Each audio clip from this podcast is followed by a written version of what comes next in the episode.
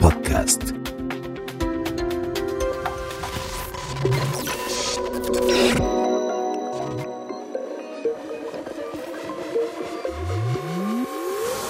Hola gente, bienvenidos a Hacker Corporativo Podcast. Innovar o no, esa no es la pregunta. La pregunta es cómo hacerlo bien y sobre todo cómo poder impactar en mi negocio y en la sociedad a través de mis clientes o consumidores. Hacker Corporativo Podcast está diseñado para poder platicar con expertos de innovación de Latinoamérica y que nos cuenten sus tips, recomendaciones y sobre todo secretos de cómo han logrado impactar en las organizaciones y en la sociedad a través de innovación. Quiero agradecer primero, antes de empezar el episodio, agradecer a todas las personas que me han mandado mensajes porque les ha gustado mucho el podcast y les ha gustado mucho el contenido. La idea del podcast es traer expertos en diferentes temas que estén relacionados directamente con innovación y agradecer a todas aquellas personas que quieren aprender y sobre todo están utilizando este medio para hacerlo. Hoy vamos a hablar de un tema muy, muy interesante para todas las corporaciones, que es el tema del data science aplicado a innovación. Por eso se llama el capítulo El despertar de la fuerza, porque el data science se está convirtiendo en la fuerza de, de la cuarta revolución industrial y va a ser el, es o será el corazón del negocio de muchas corporaciones. En este episodio comparto micrófono con José Miguel Borges. Él es experto en data science, tiene más de 15 años de experiencia en empresas de consumo masivo, eh, de diferentes industrias de seguros, banca, retail, transporte, telecomunicaciones. Y sobre todo él es CEO de una empresa que conozco y que me encanta, que se llama Borg, que es una empresa chilena que es especialista en desarrollo de proyectos de data science aplicados a modelos de negocio. José, ¿cómo estás? Un gusto, bienvenido. Mucho gusto, Aldo. Gracias a ti por conectarte con nosotros. Sé que estás full de, trabajo, sé que por ahí estás haciendo varios proyectos en, México con grandes corporaciones y la verdad, ver el crecimiento que ha tenido Work eh, me alegra muchísimo. ¿Cómo va todo Chile? ¿Cómo está Chile? Está muy bien, está muy bien. Estamos con el tema de las vacunas, vamos muy bien avanzando, así que se ve buen pronóstico. Genial. José, la idea de este capítulo es que podamos hablar un poco de, bueno, ciencia de datos aplicada a la industria, ¿no? Sé que tienes experiencia en banca, finanzas y consumo masivo ahorita que estás desarrollando proyectos en, consumo masivo, pero ¿qué te parece si empezamos por lo básico de qué es ciencia de datos y por qué es importante para los negocios? Perfecto. Bueno, Aldo, mira, cuando hablamos de ciencia de datos eh, aplicada a negocio, generalmente hablamos de eh, tres tipos de soluciones que resuelven el 80-20 de los dolores de los grandes corporativos o de cualquier empresa, que es optimizar procesos de negocio, minimizar costes, maximizar beneficios. Básicamente esa es como la triada que busca cualquier empresa. Claro. Eso quiere decir que cuando aplicamos ciencia de datos, pensamos en implementar cualquiera de estos tres tipos de soluciones. ¿ya? Por ejemplo, si tú estás a cargo del tema de logística en una empresa eh, y debes hacer despacho en todo el país, tu foco va a ser despachar todo en tiempo, forma y ojalá al mínimo coste. Una hipótesis que puede ser es que al mínimo coste eh, voy a despachar todo con la menor cantidad de camiones y ojalá que esos camiones cuenten con la menor cantidad de personas, o sea, básicamente el chofer. Pero sin duda ahí estás sacrificando tiempo, estás sacrificando seguridad y estás sacrificando la experiencia del cliente, que lo más probable es que el producto llegue tarde o no llegue. O quizás, por ejemplo, al revés, dice, ¿sabes qué? Me interesa entregar todo en el tiempo eh, o entregar todo al día. Y no tengo problemas con liberar todos los camiones y todo el personal, tengo que entregar todo tiempo. Eso va a significar quizás que tu carga o tu transporte va a ser poco eficiente porque eh, los camiones quizás van a salir con poca carga o mínima carga. Entonces va, eh, tu costo de transporte va a ser muy alto. incluso, si encuentran un punto óptimo, entre cantidad de camiones y personal, quienes hacen esas rutas son personas. ¿ya? Y esas personas, hasta hace no mucho, era un departamento de personas que se conocían todas las calles de la ciudad y en base a su criterio diseñaban manualmente las rutas. Mira, el camión tanto va a hacer la zona norte, otro camión va a hacer la zona sur y en la mañana o los lunes, etc. Y obviamente eso está sujeto a errores porque finalmente es criterio humano. Ahora imagínate ese problema en México gigante. O sea, una gran empresa que tiene que transportar todo eso a México es, un gran problema.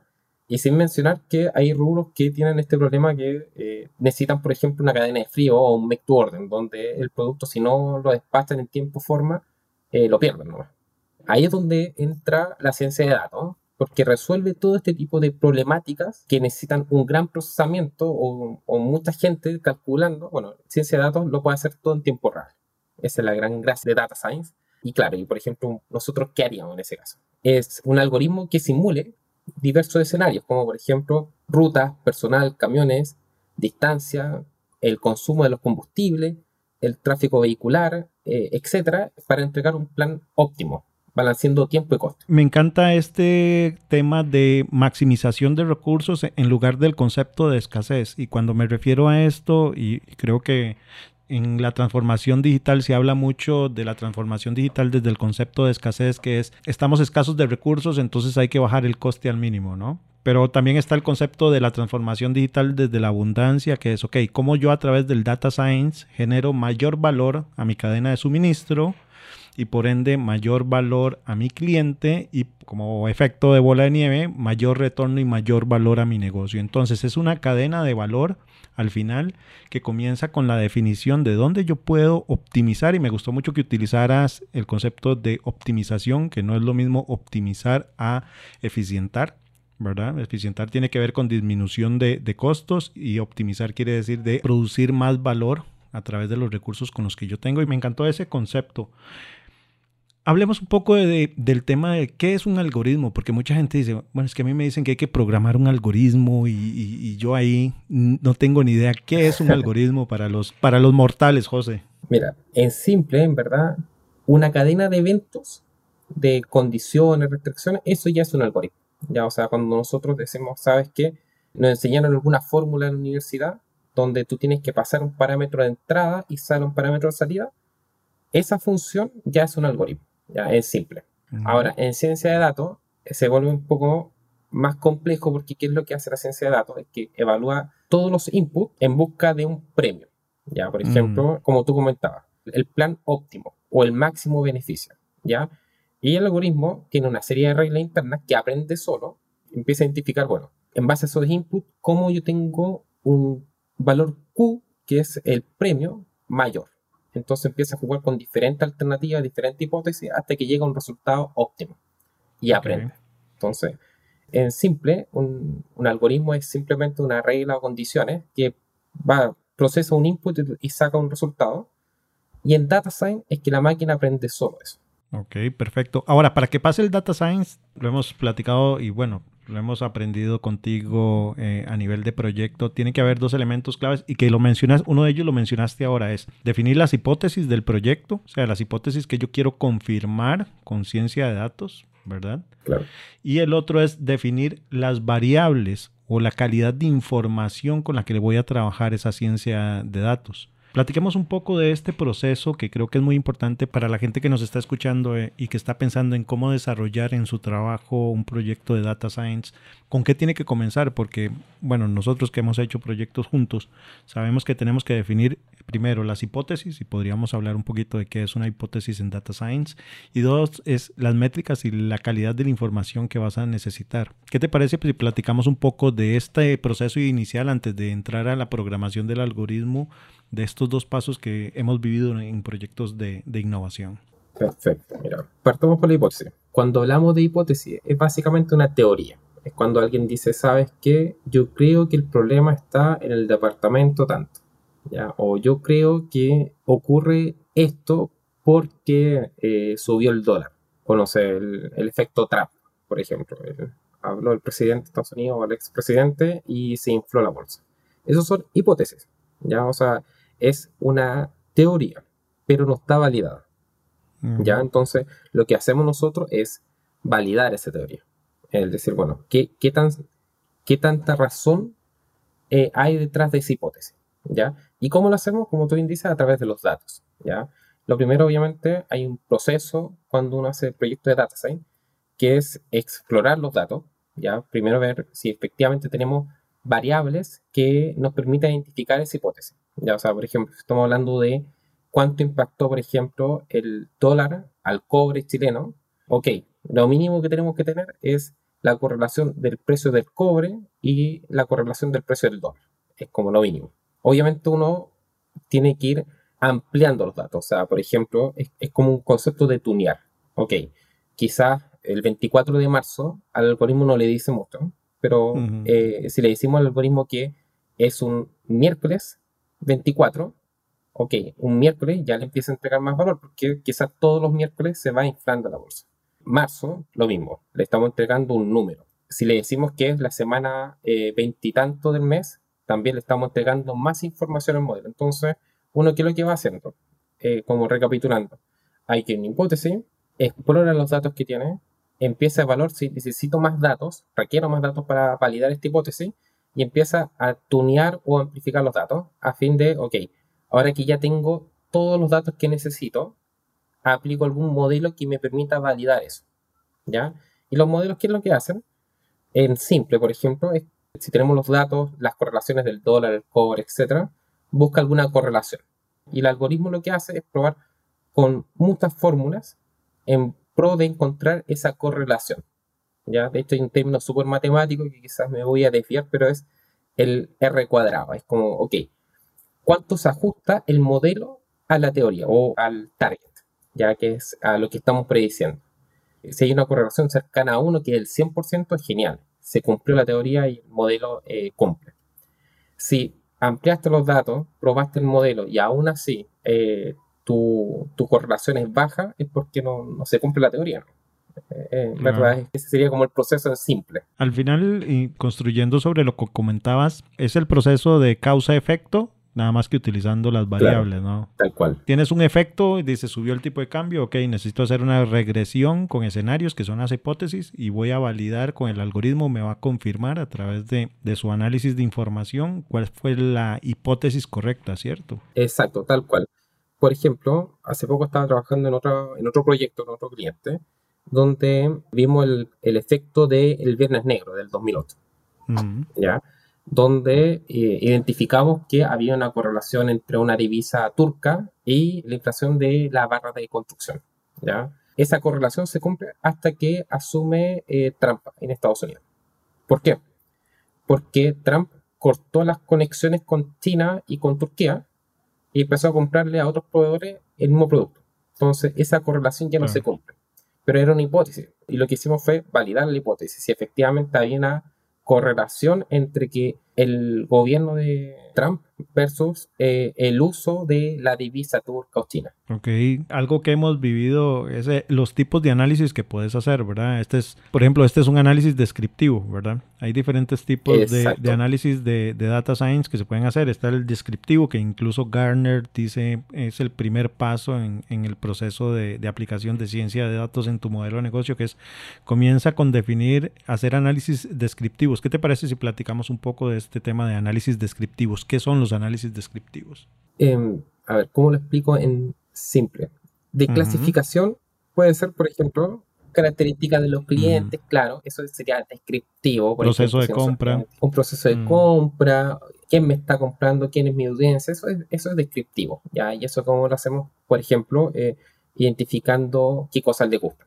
Y si tenemos un universo muy grande de gente, podemos hacer clusters para clasificar y describir a esa persona. ¿ya? Eso es como es simple. Es como difícil pasar esa pregunta que es un poco compleja pasarla en simple, pero en general es clasificar, a las personas. o sea, clasificar algo. Sí, de acuerdo. Y creo que para bajar este tema de ciencia de datos, hipótesis y algoritmo y el tema de descriptivo es la definición de un proyecto de quiero conocer las características de un comportamiento, por ejemplo. Si sos una empresa de consumo masivo y querés identificar conversaciones en redes sociales, puedes iniciar con un proceso descriptivo, ¿no? Donde vas a programar el algoritmo y el algoritmo te va a decir, ok, la gente se comporta así y está hablando de estos temas siento, José, y no sé si es tu percepción, pero yo, yo siento que la industria y en Latinoamérica está muy metida especialmente en eficiencia logística y en operativa y creo que la gran oportunidad que tiene la ciencia de datos es entender el comportamiento humano, ¿verdad? Para terminar la idea es que siento que cuando vamos a una conferencia o, vamos a algún congreso y sale un experto en transformación digital, dice, en 20 años vamos a poder predecir el comportamiento de las personas, sí, pero ¿cuál es el primer paso, no? Y la gran reto que tienen los, la ciencia de datos es, ok, ¿cómo genero innovación y fortalezco la etapa de, descubrimiento de las organizaciones. No sé qué opinión tenés al respecto. Sí, efectivamente el primer paso. Ya eh, estoy plenamente de acuerdo que las empresas están apuntando primero a temas de eficiencia, Ya es lo que te comentaba al principio. Casi todo el mundo apunta a lo mismo, a bajar costes, hacer eficiencia, maximizar resultados. Pero el primer paso, como tú bien dices. Eh, efectivamente, la idea es apuntar a, por ejemplo, un poco lo que hemos estado haciendo nosotros, es como nuestra máquina del tiempo, es como predecir qué va a pasar a futuro. Eso ya es lo ideal. O sea, por ejemplo, cuando hablamos de, de qué están hablando mis usuarios y de qué van a hablar mis usuarios, eso ya es un, escalón más avanzado. Ya no estamos prediciendo un commodity, estamos prediciendo comportamiento. Sí, es el gran. Eso yo creo que eh, eh, es mucho más avanzado y podemos identificar, por ejemplo, los temas de conversación y, y, anticiparnos a ellos, o sea, anticiparnos literalmente quizás a lo que quiere el usuario. Exacto. Hace no mucho tuve una conversación donde llamaban a este concepto como la máquina del tiempo. Es como, ok, ¿cómo podemos, en base a estos insights o estos temas de conversación, anticipar qué es lo que va a pasar a futuro? ¿Ya? Y eso obviamente prepara a las organizaciones para estar firmes ante ese escenario es parte importante de hacia dónde tenemos que ir. Sí, y creo que tenemos que ir hacia allá, pero también hay una construcción en la alta gerencia de las organizaciones que es explicarles bien qué es la ciencia de datos, porque sobre todo he estado en varias conversaciones y la gente dice, es que yo no me imagino programando algoritmos. Y yo les decía, bueno, pero es que vos no vas a hacer el algoritmo. Tu responsabilidad como gerente o como jefe de área o tu equipo de área, su responsabilidad es hacer management de datos, ¿no? Que es tomar los datos,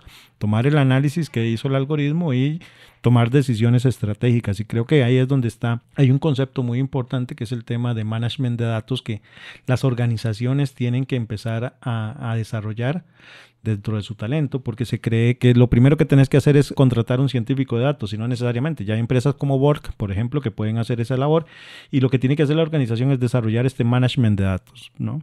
No sé si lo has vivido en alguna de las organizaciones con las que estás trabajando. Absolutamente. por eso la tiré, por eso tiré esa pregunta, porque sabía que la, pregunta, la respuesta era sí. Absolutamente. Eh, y creo que ese rol tiene un nombre, que, o, es un rol, que es como el intraemprendedor. Ya, yo creo que ese rol es clave, porque como tú bien dices, las empresas para aventurarse en temas de innovación o, de data science, eh, no necesariamente tienen que tener un departamento o un ejército de gente de data science, ¿ya? Por eso hay empresas como Borg que hacen ese trabajo. Lo que ustedes necesitan tener es la visión, la visión hacia dónde van cuál es el diferenciador que quieren tener con Data Science. Finalmente eso es, o sea, es, cómo obtengo el mayor retorno en el menor tiempo posible o en tiempo real, cómo agrego valor a mi cliente quizá, ¿ya? Pero es, básicamente la visión, ¿ya? Y esa visión la da personas como tú, por ejemplo, que eres absolutamente intraemprendedor, como que evangelizas dentro de la empresa la, la visión de por qué necesitamos tener un data science o porque necesitamos implementar esta solución de data science, porque finalmente agrega un valor. El, intraemprendedor es como un sacerdote, tiene que evangelizar, o un pastor. Especialmente los no creyentes, los no creyentes son los que tienen que convertir. Totalmente de acuerdo. Inclusive yo me atrevería a decir que es factor clave para el éxito o no de un proyecto de data science, ya porque, de hecho, me gustó algo que tú comentaste también de, de pasada, que era, ok, no sacamos nada con implementar esta solución de data science si no se va a usar. Y es parte un poco de también el rol que juega este intraemprendedor. O sea, si la empresa hace un proyecto de data science, el modelo efectivamente genera el mayor retorno del mundo, pero no lo ocupan, quedó guardado. ¿no? Quiero construir sobre este comentario porque es algo importante y es un cambio de paradigma en las empresas que es los análisis estacionales. Y cuando me refiero a análisis estacionales es, bueno, voy a usar el algoritmo eh, porque viene cierre de mes. Entonces voy a ver eh, desempeño de venta o voy a, voy a usar el algoritmo porque viene forecast. ¿Verdad? Entonces es, son análisis estacionales, pero realmente si quieres realmente utilizar el data science y que los datos se conviertan en el centro de tu negocio, tiene que evolucionar o definir un proceso de etapas para que llegue a ser un proceso continuo y orgánico, ¿no? Y creo que lo has vivido mucho en las empresas. Te pagan o te contratan para hacer desarrollar un algoritmo, para desarrollar análisis, pero se vuelve algo estacional y se ejecuta bajo el paradigma anterior que era hacer análisis estacionales, por ejemplo, hacer un PNL, actualización de PNL una vez al mes.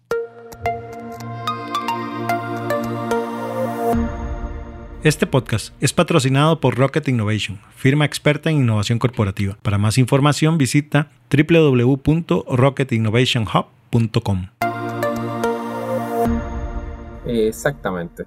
No, y hay empresas que lo hacen eh, una vez al año. Como, ¿sabes qué? Calculemos el próximo año. Y un poco tomando ese mismo ejemplo. ¿Qué pasó con esa empresa que calcularon el PNL? Lo calcularon en marzo de quizás del 2019 y las cosas cambiaron en octubre. Claro. O lo calcularon en octubre para el 2020 y en marzo empezó la pandemia y en verdad quedó guardado el PNL y, quedó guardado todo tipo de plan. Como tú bien dices, el tema estacionario es clave no hacerlo, digamos. O sea, si hacemos un proyecto de data science, pero usarlo día a día o inclusive en tiempo real. O sea, estar, estar prediciendo, o sea, estar constantemente escuchando las variables que afectan a tu modelo es clave. Hay empresas que cuando hablamos, por ejemplo, de transformación digital y que la, la, pandemia vino a acelerar esta transformación digital porque todo el mundo se fue a las casas a trabajar, esto viene pasando en Europa tres meses antes. no es que la pandemia vino a acelerar esto tres meses. Era cosa de ver qué estaba pasando en Europa tres meses antes y tú ya sabías con tres meses de anticipación tienes que cambiar tu forma de trabajo, te tienes que preparar porque vamos a empezar a estar en las casas trabajando y, por ejemplo, las empresas manufactureras obviamente van a tener que empezar a cumplir con protocolos distinto a lo que estaban acostumbrados. Y eso quizás, escuchando esto con tiempo y teniendo estas variables en tiempo real, le habría permitido quizás no cerrar una fábrica por uno o dos meses hasta cumplir con el protocolo. Claro, ¿no? Y, predecir este, paros de máquina, accidentes, ¿verdad? Inclusive la inteligencia artificial de los accidentes que pasan en, las fábricas, que de hecho un KPI de, de, las empresas de consumo masivo es cero accidentes, ¿verdad? Es un KPI con lo cual los miden a nivel de producto. Es un KPI clave. Y retomando este tema, siempre es importante, el equipo que va a liderar el, management de los datos tiene que definir sobre cuáles KPIs del negocio quiere ejecutar el data science, porque también es un proceso que tiene que madurar, es un proceso de iteración hasta llegar al óptimo y decidir, bueno, voy a trabajar el data science para lealtad de clientes o para conversión de clientes, definir ese KPI. No sé qué pensás vos al respecto. Sí, totalmente de acuerdo. Es clave definir eh, para qué estamos usando data ¿ya? Si lo queremos para un proceso maduro, donde sabemos cómo va a funcionar la tecnología y necesito aumentar X puntos sobre este indicador, perfecto.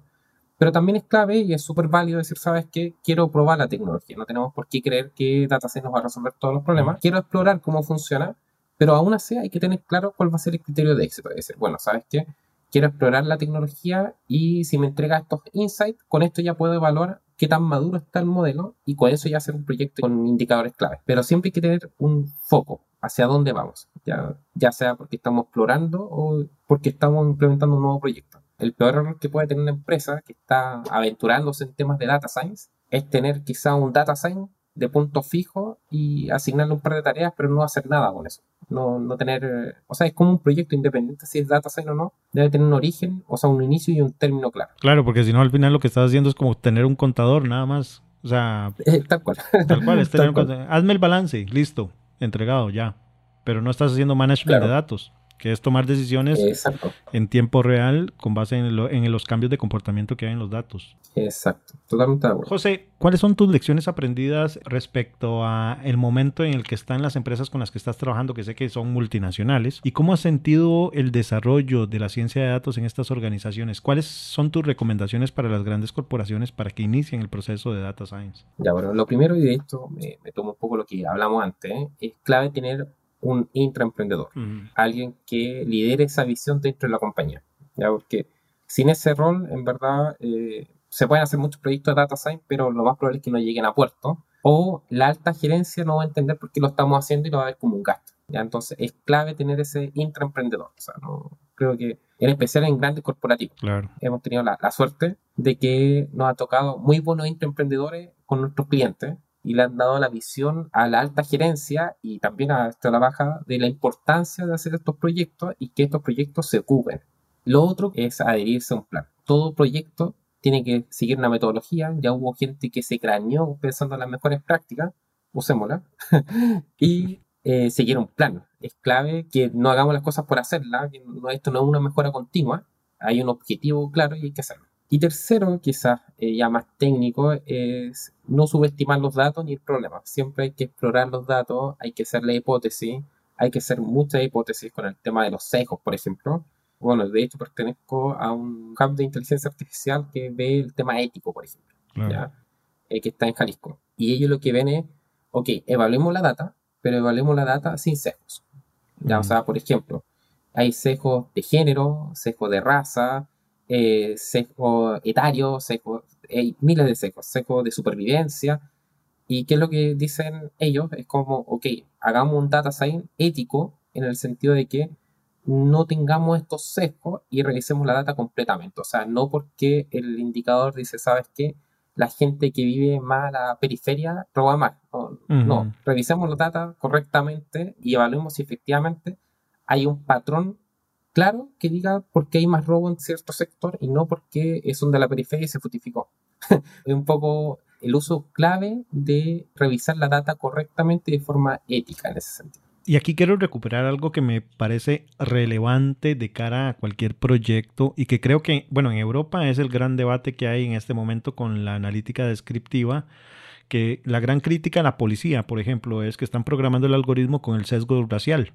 Y, se ha demostrado mucho. No, no quiero entrar a profundidad en el tema, entonces hay un gran debate en Europa, pero sí, el predisponer el análisis creo que es tóxico para el proceso y para el data science como tal y lo pone en riesgo, ¿no? De hecho, de hecho, hay un ejemplo muy claro con los juicios en Estados Unidos, donde a un algoritmo de Machine Learning le enseñaron a dictar juicio o hacer veredicto como lo hacen los jueces en Estados Unidos en Estados Unidos los jueces, no me acuerdo un poco las proporciones, te estaría mintiendo, pero imagínate que cierran 100 casos y de los 100 casos, 40 de los que no le dan fianza para salir, que son negros. Sí. Eso, es como la realidad. Creo que andaba por el 70%, por ahí 60-70% de, de la población condenada son este, afrodescendientes negros. Sí. Exacto. ¿Y qué es lo que pasaba? Que el algoritmo aprendió de eso. Y de hecho era súper eficiente porque en vez de cerrar 100 casos, cerraba 120 o 130 casos. Mucho más eficiente. Claro. Pero era mucho más discriminador. De eso habla un poco el tema del sesgo. O sea, ok, fue más eficiente, pero ¿a qué costo? En ese sentido, eh, es un debate importante que se está llevando y que creo que hay que poner atención, o sea, en especial para los grandes corporativos, no, podemos tener este, este, tipo de sesgo. Y quiero retomar este tema importante, que este sesgo eh, no se puede convertir en una hipótesis. ¿Qué quiero decir con esto? No podemos asumir un paradigma eh, nuestro de negocio como una hipótesis a validar, ¿no? Porque entonces, y lo decías muy bien, si tomaron como hipótesis o como comportamiento y sesgo la predisposición de los jueces hacia las personas de distintos rasgos raciales, pues ya estás asumiendo el paradigma anterior, ¿no? Y lo que busca el data science es con evidencia setear nuevos paradigmas a través de la validación de hipótesis. Exacto. Por ejemplo, algo mucho más aterrizado que nosotros hacemos, que es con Process Mining. Process Mining identificamos ineficiencia en los procesos. Y hay un proceso, obviamente, tiene subprocesos, y un proceso tiene personas que participan, departamentos, etc. Y si bien nosotros cuando partimos un proyecto de Process Mining, lo primero que pasa, y cuando nos describen el proceso nos dicen, y el departamento de cobranza no cobra nunca. Eso es un cejo, ya que nosotros obviamente lo notamos, pero no lo tomamos. Ya lo notamos porque finalmente los datos nos tienen que entregar los datos reales, los hechos. Si nosotros empezamos a hacer análisis apuntando directamente a cobranza, eso es un cejo. Y es un poco el manejo ético de data O sea, ok, hagámoslo, pero hagámoslo sin sesgo y evaluemos la data en su integridad. Ah, ok, ok, sí. Y, voy a poner un ejemplo de consumo masivo. Una vez, bueno, hace mucho tiempo me tocó trabajar con una empresa de café. Costa Rica es fuerte en café, ¿verdad? Y teníamos revisión de estrategia de precios y de ventas con el gerente general y con el gerente de mercadeo y de producción. Y entonces cuando caían las ventas, siempre el argumento del gerente de mercadeo era, es que estamos muy caros. Entonces ese es un sesgo enorme y cuando ya empezábamos, bueno, el, gerente general tenía ya como 20, 30 años en la empresa y decía, tráiganme el nivel de maduración del café, el análisis de laboratorio de maduración de café. Y se dieron cuenta de que en los últimos tres meses les estaban produciendo café con café verde en lugar de café maduro. Si consideramos la predisposición o el sesgo de que el problema es el precio, ya por default el análisis ya va a estar mal. Es muy importante que no asumamos que nuestra forma de ver el negocio es una variable de discriminación del proceso de análisis. tenemos que dejar que el algoritmo encuentre su propio camino en el proceso. Exacto, totalmente. De hecho, hay un concepto técnico en Data Science que es escalar la data, que un poco busca eso, el quitar esos sesgos. Por ejemplo, si tú tienes un número 1 y un número 100, el algoritmo no va a entender que quizás el día 1 y el día 100 del mes. Claro. Sino que el 100 pesa más. Entonces uno lo que hace es escalar la data para que el algoritmo evalúe todos los datos como una unidad simplemente y no como que un número pesa más que otro. Totalmente. Es, un poco lo mismo, lo que buscamos es entregarle todas las variables y que el algoritmo encuentre la mejor solución. Claro, totalmente. ¿Qué te parece si, si hacemos una recapitulación de lo que hemos hablado? Porque es mucha info y creo que va, va a ser muy valioso a la gente, como darle una, un proceso. Número uno es para hacer un proceso de data science enfocado a innovación es uno, definir el KPI de negocio el cual queremos impactar, ¿cierto? Sí, Lo que, lo que platicamos.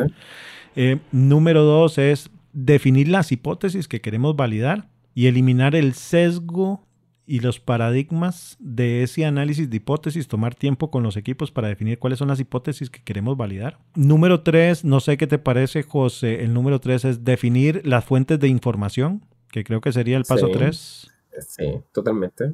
Totalmente. Definir la fuente de información y explorar los datos. Y explorar los datos. Claro, totalmente. Sí, esa, actividad es clave, el explorar los datos. Quizás la actividad que lleva más tiempo es revisar los datos. Ok. ¿Y cuál es el paso 4, José? Una vez que ya exploramos los datos, es probar los modelos, implementar el modelo, pero ya una vez que ya probamos los datos. Obviamente, el explorar los datos significa quitar los datos atípicos, limpiar la data, etcétera. Una vez que ya tienes todo eso, ya empezamos recién a probar los datos. Que eso, a probar los modelos. Eso lo hace el científico de datos, ¿verdad? Ustedes que son hombres de negocios, personas de negocios, mujeres de negocios, no se metan tanto a nivel de detalle técnico, porque eso lo tiene que hacer el científico de datos. Creo que lo importante también, y sumando al comentario de José, es empezar a identificar los comportamientos, porque aquí ya entras en un proceso de pivoteo, ¿verdad, José? Que creo que es muy importante. Van a tener que reprogramar el algoritmo, van a tener que quitar información o agregar más información y empezar a discriminar variables, que vos has hablado mucho de eso eh, muchas veces que hemos conversado. Exacto. Hay un concepto que son los p-valores, que es como cuánto pesa o cuánto aporta esa variable para el modelo. Ya, o sea, uno empieza a ver que, ok, hay variables que aportan y hay variables que no aportan pero quizás esa variable que nos aporta, si sacamos subinformación de la misma variable, como lo típico, la fecha, que es lo que te comentaba, el 24 de marzo, no le podemos decir que es miércoles 24 del mes 3, ¿ya? ¿Por qué? Porque eso nos entrega más información. Y eso nos permite sacar unos p-valores que básicamente es que la variable aporte más para el modelo. Entonces uno empieza como a tunear este dataset o los datos para que el modelo tenga más datos para jugar. Y obviamente le escalan los datos para que, eh, lo que hablamos al principio, que el modelo no interprete que un número, el 24, es más importante que el 1. Ya simplemente un, un, número más. ¿Y cómo cierra el proceso, José? Para que la gente tenga claro en qué momento tienen que tomar la decisión de, bueno, está clara la hipótesis y vamos a reiniciar el proceso. ¿Qué sigue después? Entrenamos el modelo. ¿ya? Y una vez que entrenamos el modelo y la accuracy o, o la calidad del modelo dice es óptimo, ya estamos listos para explotarlo. ¿ya? Y obviamente hay que hacer un par de actividades técnicas que es pasar a productivo este modelo y que este modelo funcione productivo, o sea, que esté constantemente escuchando la data de entrada, procese y limpie los datos, lo mismo que hicimos eh, manual, pero ahora que lo haga automático, y el modelo tome ese input, pero como ya tiene el modelo entrenado, genere la salida de forma automática. Claro. Que eso ya eh, va a funcionar apenas se gatille la, el input, va a salir el output. Sí. Y me gustaría agregar en, esta etapa de cierre del proceso que es tomarse el tiempo para el análisis de estrategia, no el análisis necesariamente numérico, sino entender los datos y bajarlos ya a estrategias de negocio para que se puedan ejecutar. José, ¿algún comentario final que quisieras agregar, sobre todo a nivel de recomendaciones para las empresas que nos están escuchando y las personas que quieren desarrollar data science e innovación? Sí, te agradezco la pregunta. La verdad es que Data Science resuelve problemas de negocio. Ya no se queden con que solamente optimizamos o reducimos costos o maximizamos beneficios. Data Science resuelve problemas de negocio. Nosotros hemos resuelto muchos problemas de negocio, no solamente con maximizar o minimizar o optimizar, sino que entender, clasificar, por ejemplo. Inclusive, te cuento, Aldo, eh, hemos estos algoritmos que eh, leen la letra de los doctores y la entienden hemos hecho en verdad, hemos hecho de todo un poco, lo que nos permite obviamente como dar como mensaje que lo que busca Data Science es resolver problemas de negocio. Necesitan un departamento de personas y ustedes sientan que eso ya está mal, llevan 20, 30 o 40 años haciendo exactamente lo mismo. Estoy seguro que debe haber algún modelo de Data Science que ya resuelva eso.